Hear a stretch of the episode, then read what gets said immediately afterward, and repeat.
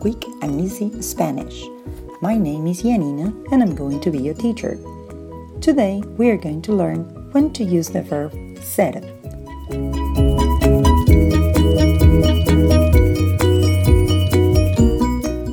The verb ser means to be in English. The problem for most Spanish students is to understand when to use ser and when to use estar, since both verbs, at least in English, mean to be. Let's see when we use ser. Ser is used for permanent situations. This means things that we cannot change. For instance, your origins. You can move to another country, you can renounce to your citizenship, but you will always be from a specific place.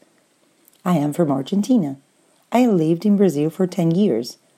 My father was Polish, so I could have the Polish citizenship as well. Having lived in Brazil for 10 years does not make me Brazilian. Being considered Polish by law does not make me Polish.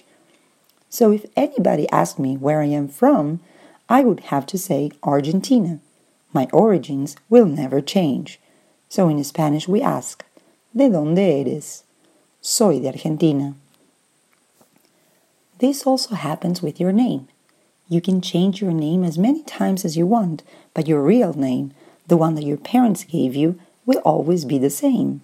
That's why in Spanish we ask, ¿Cuál es tu nombre? Mi nombre es Yanina. We can use the verb ser to describe qualities or characteristics. My house is small. No matter what I think, the house continues being small. So if anybody asked me, How big is your house? I would say, My house is small. So the question would be, ¿Cuán grande es tu casa? Mi casa es pequeña. This applies also for colors. What colors are the Argentinian flag? They are blue and white. ¿Cuáles son los colores de la bandera argentina? Son azul y blanco.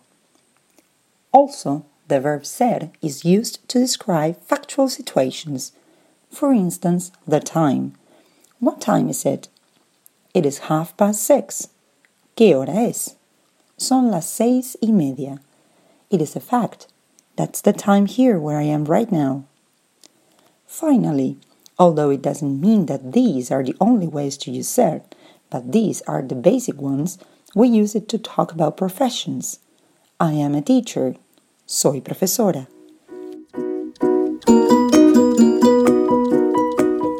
See you next Thursday with more quick and easy Spanish. Check our website at www.delearte.com.